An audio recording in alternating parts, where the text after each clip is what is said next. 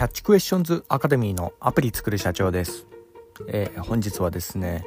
AI のサービスと人間の仕事というようなところでお話の方させていただきたいと思います、えー、私のこちらの番組はですね主に YouTube で配信しておりまして YouTube の方はですね iPhone アプリの作り方ラズベリーパイによるリモートサーバーの構築方法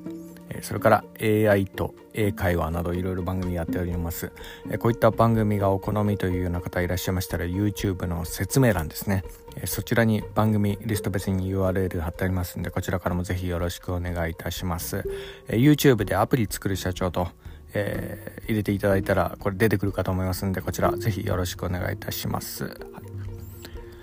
では、えー、AI のサービスと人間の仕事というようなところでの、えー、お話で皆さん、えー、AI 使ってますかっていうようなとこですよね、はい、IT エンジニアの方だったらですねもうな AI は必須ですね。本当に、はい。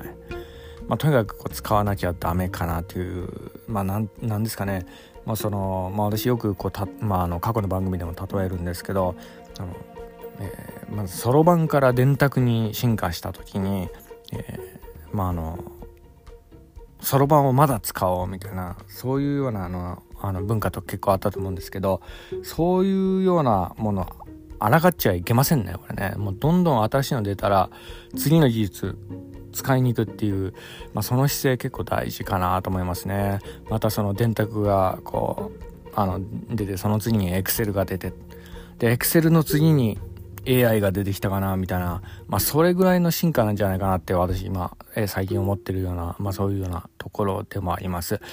まあ、あの、私も結構あの、おじさん世代にもなってきたんで、こういう新しい技術にこう、抗おうとするようなね、そういうような、あの、ことも結構、まあ、過去にあったんですよね。はい。まあ、昔のこの、昔ながらのこのやり方がいいみたいな感じで固執してしまうようなところもあったんですけど、まあ、というのもあの、アップルのね、えシリなんかまさにあ言えるかなとも思うんですけど、皆さんこれ、シリ使ってますかね？これね。まあ、あの、シリ嫌いとかね、シリすぐオフにする人とか、ね、まあ、そういうの類の人はね、大体あの、アップルの iPhone の初期の iPhone からこう使ってる人とか結構そういう系の人多いんじゃない？まあいわゆるおじさん世代ですよね。まああの確かにあの Siri の初期はね、ほんと使えなかったんです、これ。いや、私もそう思ったんでね。もうただね、あの、電力無駄に使うためのなんか機能みたいなところで Siri、なんか iPhone 新しく立ち上げた時にこう設定しますか？みたいなそういうような画面でんですけど、まあ、大体それオフにするんですよね。まあ、おじさん世代大体そういうのが人多いと思うんですけどね。まあ、なのでもうかれこれもう、まあ、5、6年ぐらいもう眼中になかったんですけど、ね、私のシリなんてね。はい。で、まあ、っていうのも、あの、初期のシリ、本当にこれひどくて、あの、赤の他人の声に反応しちゃうんですよ、あれま。これはちょっと致命的だったかなっていうような、まあ、ところもあったんで、まあ、特に有名なあの話としては、あの、映画のね、えシリアスな場面で、なんか、ね、俳優さんの声とかに反応してしまって、なんかシリみたいな、そういうような、あの、は、なんか発音でなんかこう喋っちゃうシーンがあったみたいなんですよね。まあそれに対してなんかシリが勝手に反応して、しかもあの、当時あのメカ音なんですよね。はい、なんでしょう？みたいなね、そんなような感じの声をするもんなんで、あの、映画館がこうもう台無しになっちゃったみたいなね、そういうようなあのエピソードもあったみたいで、まあそれでもうあの、シリ使えねえみたいなね、そういうような、まああの、感じの流れになってしまったとこもあったんですけど、まああの、それがね、もう最近結構、まあ洗練されて、だいぶこう使えるようになってきたかなって、まあ反応もスムーズになってきましたしね。はい。で、まあそれに気づいたのがですね、まああの、ここ数年の話なんですね、私ね。もう5、6年ぐらいもずっと寝かしてたんで、シリーズずっとオフにして。まあそれが、まああの、最近使ってみたら、あ、これ実はすごい使えるんじゃみたいな感じでね、まああの、ちょっと衝撃を受けてたみたいなところもあったんですけど、まあちなみにその、シリはですね、あの、まああの iPhone の主の声にこう反応するっていうようなところでもあるんですけどあのちゃんとの初期設定やっとかないと、えー、初期設定はあのやらずにあの Siri オンにして放置してたりするとあの勝手にねえー、あの生活音とか、まあの生活の普通の普段の会話とかから学習しちゃうみたいなところがあるのであの勝手に Siri があの家族の声に反応するようにカスタマイズされてしまう、えー、ところがあるんであの皆さんねあの iPhone 新しく買った方はあのちゃんとねあの今 Siri 使わないにしてもあの自分の iPhone の Siri の初期設定はちゃんとやっといた方がいいですね。Siri にちゃんと主の声を学習させといた方がいいと思いますね。そうしないとあの勝手にね家族の声認識して、まあこれ先日あったんですけど、実はあの、妻のね、iPad が私の声に反応することが、もうつい先日分かって、ちょっとめんどくさいことになったんですけど、まああの、ね、あの、そういうことになっちゃうかもしれないんで、あの、Siri のね、初期設定だけは使わない方でもね、ちゃんとやっといた方がいいですっていうようなところで、まあちょっとよた話ではありましたが、はい。で、ちょっと本題に戻りますが、そうなんですあの、5、6年ぐらい、こう、えー、放置して、もうずっと使わないでいたんですけど、まあ、転機が訪れたのはですね、えー、YouTube のとある番組で、あの、Amazon レビュー番組とかね、あの、ブラックフライデーとか、まあ、そういうようなね、えー、時に結構、あのそういうような番組結構出てきますが、そこでとある方がね、あのまあ、解説してたあの、スイッチボットですね。これ知ってからですね、私の Siri に対する考え方がもうガラッと180度変わったみたいな、そういうようなところでもありますかね。スイッチボット、皆さん知ってますかねこれもね、か、えー、紙家電、家電かなこれ。まあ、あの、そういうような、あの、Amazon でスイッチボットって検索してもらったら出てくると思うんで、まあ、それも見てもらえたらと思うんですけど、まあ、とにかくあれ、すごいんですよ。あの、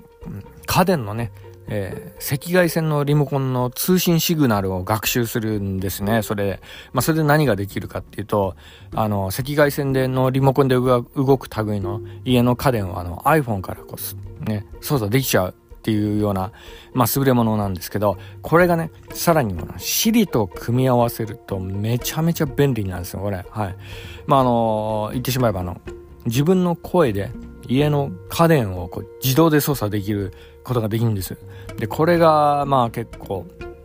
優れもんで、で、これにさらにね、えー、ショートカットを組み合わせるともう紙連携なんですね、これ。はい。まあ私やってるやつなんですけど、まああの、具体的な例で言うとですね、あの、いつも私外出するときに、あの、家の、えー、電気、4箇所のスイッチこう押して、1個ずつ押してって、で、最後にあの、ペットの見守りカメラの電源オフ、オンにするんですけど、これがめんどくさいんですよ、これね。はい。で、まあ、これに対してシリにね、あの、行ってきますみたいなね、一言をこう合図にしておけば、全部その操作自動でやってくれるんですよ、これ。はい。まあ、これが、まあ、すごいんですよ。まあ、これ以外にもいろいろ、あの、ねあの、スイッチボット、あの、まあ、あの、家の家電のファンとかね、あとは、あの、ステレオとかね、そういうのも全部声で今操作させてるんですけど、そうなんです。え、これ、組み合わせるとね、AI ってすごい力発揮するんで、まあ、ここがね、まあ、本日ちょっとお話ししたかったところでもあるんですが、そうなんですよ。まあ、それでちょっと最近ね、あの、すごい便利だなって思う一方で、これってでも大丈夫なのかなっていうふうにこう思う節もあったんで最後にちょっとだけちょっとお話しさせていただきますとあのまずこういったあの、まあ、これからこう AI のサービスっていろいろ出てくると思うんですけど、そのサービスの収益ってどうなるのかなってこうふと思ったんですよ。まああの、私のこちらの番組、あの、アプリ作られてる方とか結構多いと思うんで、ね、アプリの開発者の方とか、エンジニアの方がちょっと見てる番組なんで、まあこの辺ちょっと気になる方とかもしかしたらいるんじゃないかなとも思った次第でもあるんですけど、そうなんですよ。あの、マネタイズが難しいというか、あの、そもそもね、こういう AI 同士が連携して作られたサービスの類の著作権ってどうなるのかなってなんかちょっとふと思うようなところがあってですね、まあ、ここでちょっといろいろ考えさせられるところがありました。まあ、あの AI っていうのも、まあ、AI 一つとってもですね、あの、まあ、いろんなものをこう学習して制作される。まあ、例えばあの、有名の、あの、なんかあの、ゴッホだとかね、そういうような絵画とかも、まあそれに似せてなんか制作できちゃう。まあ一瞬でね、そういうような創作物がこうできてしまったりするようなところがあるんですけど、まああれもこういろいろな情報が組み合わさってっていうようなところでもあるんですけど、まああのまあこれもね、アプリも同じようなことが言えるんじゃないかなっていうようなところがあって、まあ AI 同士がこう、AI そのもの同士がこう組み合わさると、まあものすごいサービスが生まれるんですけど、その一方であの、著作権とかそういうのもなくなり、まあ、収益とかもいらずに、ただ働きでこういうことやっちゃいます的な AI が、まあ、これからどんどん出てくるんじゃないかなっていうふうにこう感じる部分があって、で、これが、まあ、あの、すっごい便利なんですけど、なんかあの、知らぬ間に、人間の仕事がどんどん奪われてっているような感覚にも陥ってしまうようなとこがあるんですね。はい。まあ、これあの、アプリ開発者だからこそのあの視点なのかもしれないんですけど、皆さんもね、あの、アプリ開発者の方だったら、この辺気になる方とかもしかしたらいるかとは思うんですけど、そうなんですね。まあ、この点がですね、本日ちょっとお話ししたかったところでもありました。その、世の中ものすごい今ね、便利にどんどんなってってるんですけど、その著作権とかもなく、えー、無料でこんなのがこう受けられてしまうようなものがこうどんどんこう出てきてですね、まあこれがこの一方で人間の仕事をどんどん奪ってるんじゃないかなっていうふうに最近ちょっと実感してきたようなところもありましてですね、ちょっと心配になってきたというようなところでもあります。まあただあの、とにかく一つ言えることはね、あの、やはり AI は使う側に立たなければいけないかなっていうようなところなんですよね。で、この局面で、あの、AI に使われる側に立ってしまったら、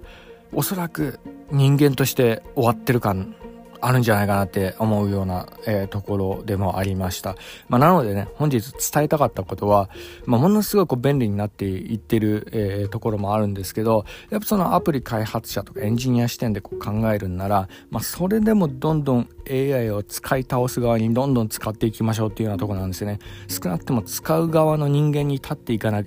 いなければならないっていうようなところです。これがこう一方逆転してね、使われる側に立ってしまったら、ちょっと人間としてね、かなり終わった感出ているんじゃないかなというようなところがあり、まあそこにちょっと危機感を感じたというようなところでもありました。え、本日は以上になります。では最後にいつもと同じ言葉で締めさせていただきたいと思います。